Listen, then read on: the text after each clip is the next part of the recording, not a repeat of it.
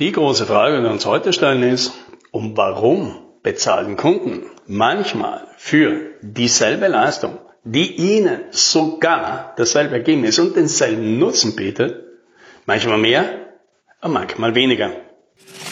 Hallo und herzlich willkommen bei 10 Minuten Umsatzsprung, dem Podcast für IT-Unternehmen, bei dem es um Wachstum, Vertrieb und Marketing geht. Mein Name ist Alex Rammelmeier und ich freue mich, dass Sie dabei sind.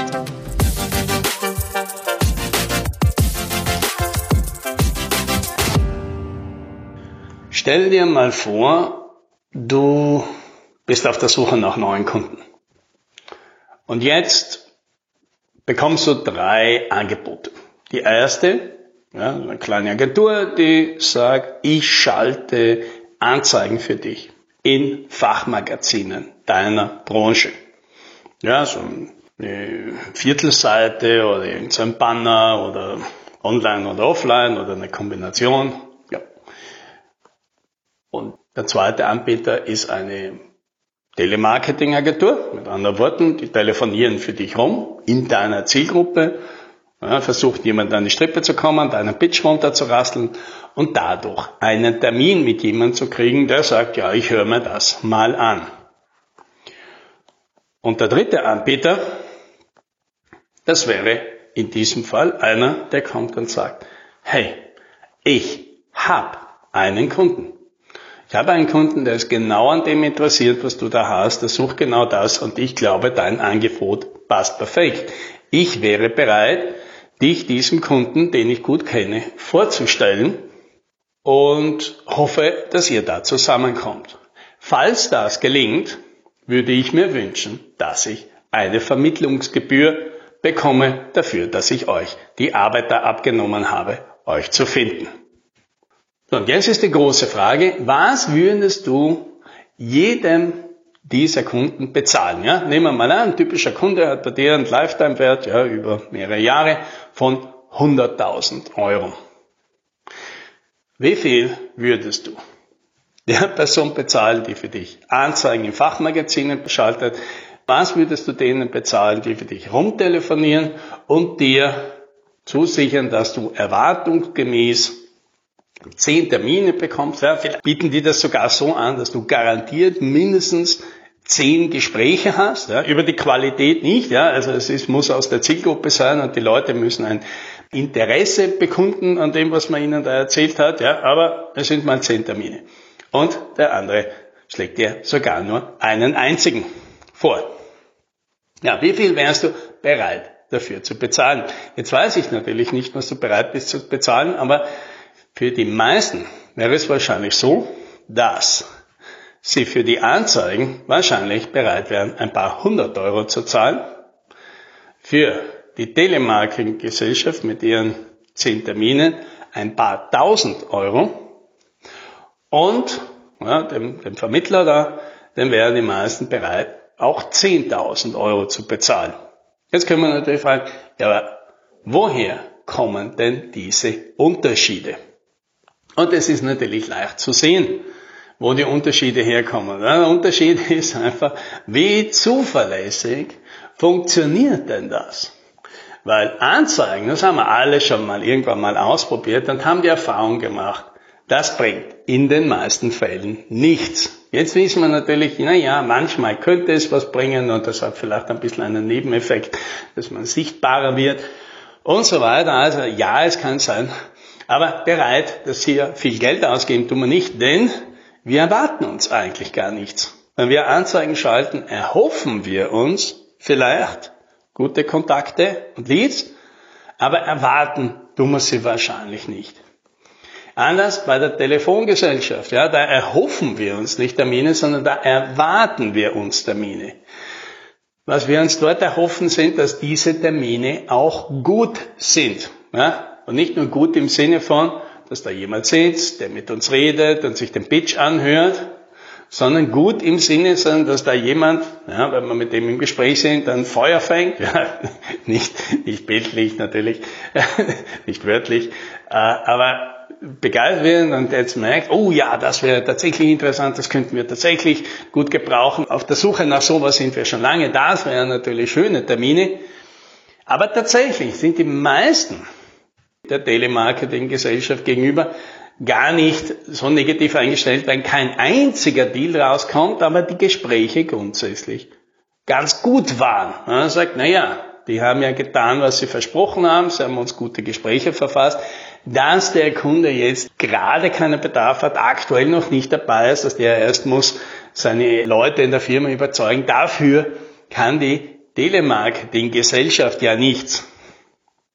Ja, und dann kommt die Sache mit dem Vermittler. Da ist die Sache natürlich noch einfacher, denn da muss man nicht viel überlegen. Man denkt sich ja, das bezahle ja eh nicht ich. Das bezahlt ja der Kunde. Denn wenn ich den Kunden nicht kriege, bezahle ich ja sowieso nichts. Ich reduziere nur meinen Profit und gebe eben einen Teil davon her dafür, dass mir jemand halt die ganze Arbeit und die Zeit erspart hat und das alles schön unproblematisch eingefädelt hat. Ja, aber wir sehen schon, was sich ändert, ist die Zuversicht. Was sich ändert, ist die Sicherheit. Was sich ändert, ist das Risiko in all diesen Fällen. Denn das Ergebnis, ja, das gewünschte Ergebnis, der gewünschte Nutzen, die gewünschte Arbeit, die wir da haben danach mit diesem Kunden, das wäre in allen Fällen der gleiche. Ja, wir wollen ja allen Kunden dasselbe verkaufen. Unser 100.000 Euro Lifetime Value Programm, was auch immer das ist. Ja. Und das ist, glaube ich, die wichtige Sache, die gerne übersehen wird. Ja, weil wenn wir jetzt über Value und nutzenorientiertes Verkaufen, Value reden, dann denken die meisten, ich muss den Wert meiner Leistung so hoch wie möglich machen. Und ja, das stimmt natürlich. Das ist eine Komponente. Je höher ich den Wert kriege, desto größer ist mein theoretischer Nutzen. Ja, anders ausgedrückt, wer imstande ist, große Probleme zu lösen, kriegt großes Geld. Wer nur kleine Probleme lösen kann, kriegt nur kleines Geld. Aber das ist eben nur ein Teil von beiden, weil das zweite ist eben die Sicherheit, weil der Kunde, sobald er versteht, oh, das wäre ein guter Deal, fragt er sich natürlich, naja, aber wie zuverlässig funktioniert denn das Ganze? Ja, und das sehen wir natürlich schon, ja, je nachdem, was mein Angebot beinhaltet, ist es halt mehr oder weniger zuverlässig. Ja, die Anzeigen sind sehr unzuverlässig, die Telemarketing-Gesellschaft ist auch nicht sehr zuverlässig, aber mal schon besser. Ja, und die Vermittlungsgebühr ist natürlich sehr zuverlässig, weil sie sowieso nur schlagen wird, wenn ich erfolgreich bin.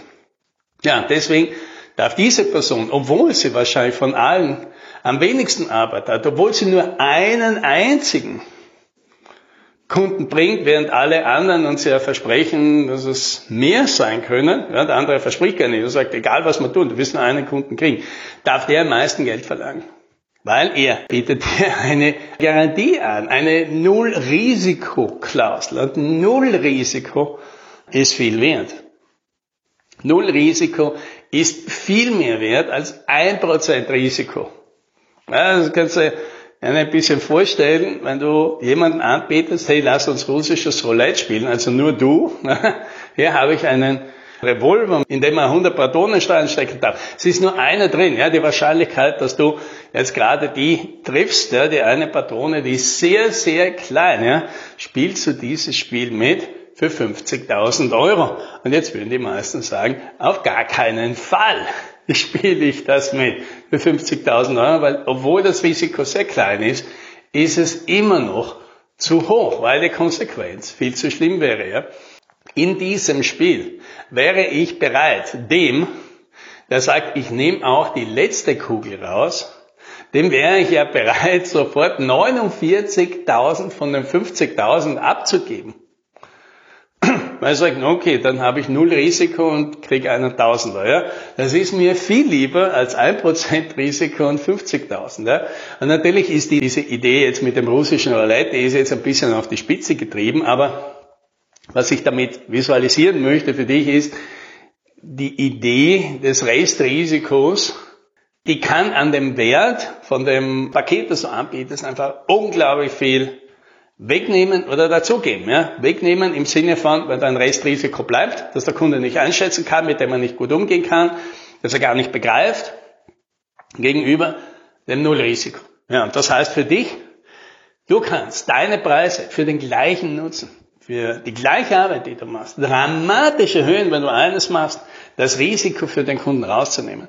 Und zwar das Risiko, dass er das nicht bekommt, weswegen er das Ganze macht. Weil was die meisten tun ist, die geben vielleicht eine Garantie über ihre Arbeit ab. Ja, zum Beispiel, dass sie die CRM-Software, die der Kunde bestellt hat, äh, tadellos installieren und konfigurieren, so wie der Kunde sie möchte. Was sie dem aber in der Regel nicht garantieren, ist, dass danach das eintritt, weswegen er die Software überhaupt kauft. Ja, zum Beispiel, damit seine Angebote eben nicht mehr wie bisher drei, vier Wochen liegen bleiben und der Kunde sich schon einen anderen Anbieter gesucht hat. Das möchte er vermeiden. Aber das das garantieren Ihnen die meisten CRM-Hersteller oder auch äh, Umsetzungspartner nicht. Und wenn du das aber machst, und das ist oft gar nicht mehr so schwer, ne, muss man meistens seine Leistung ein bisschen erweitern, aber oft geht das, dann bist du plötzlich imstande für genau dasselbe, das Doppelte oder Dreifache, einen Preis zu erhalten, nicht weil du den Kunden über den Tisch gezogen hast, sondern weil du ihm etwas verkauft hast, was ihm sehr wichtig ist, nämlich Sicherheit. Und das, das wünsche ich dir. Happy Selling!